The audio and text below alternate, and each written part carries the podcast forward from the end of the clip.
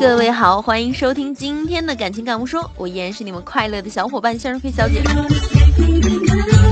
以前呢，我总觉得找老公不要找帅的，因为帅的容易花心，对吧？如今经历了一些事情之后，才发现其实找老公不能找丑的，因为他不仅花心还丑。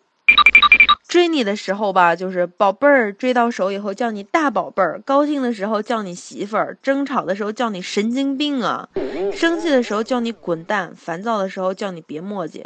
这就是男人多么形象而又生动的王八犊子。很多女生都是这种心理啊，就是嫁一个长相不怎么出众，甚至略微丑一点的男生放心。现在这个社会实在是太浮躁了，是吧？嫁个丑男放心，真的是这样吗？No，真正帅的男人才不容易出轨。为什么呢？因为只有丑男为了证明自己有本事，才频频出轨。帅哥出轨是别人追得狠，而丑男出轨呢是自己追别人追得太狠。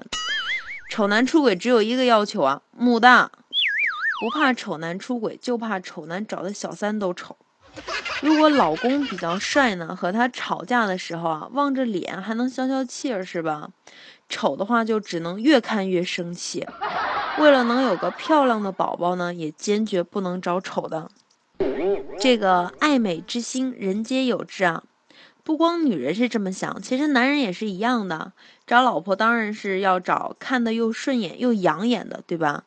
但是千万别忽略了，年老总会色衰。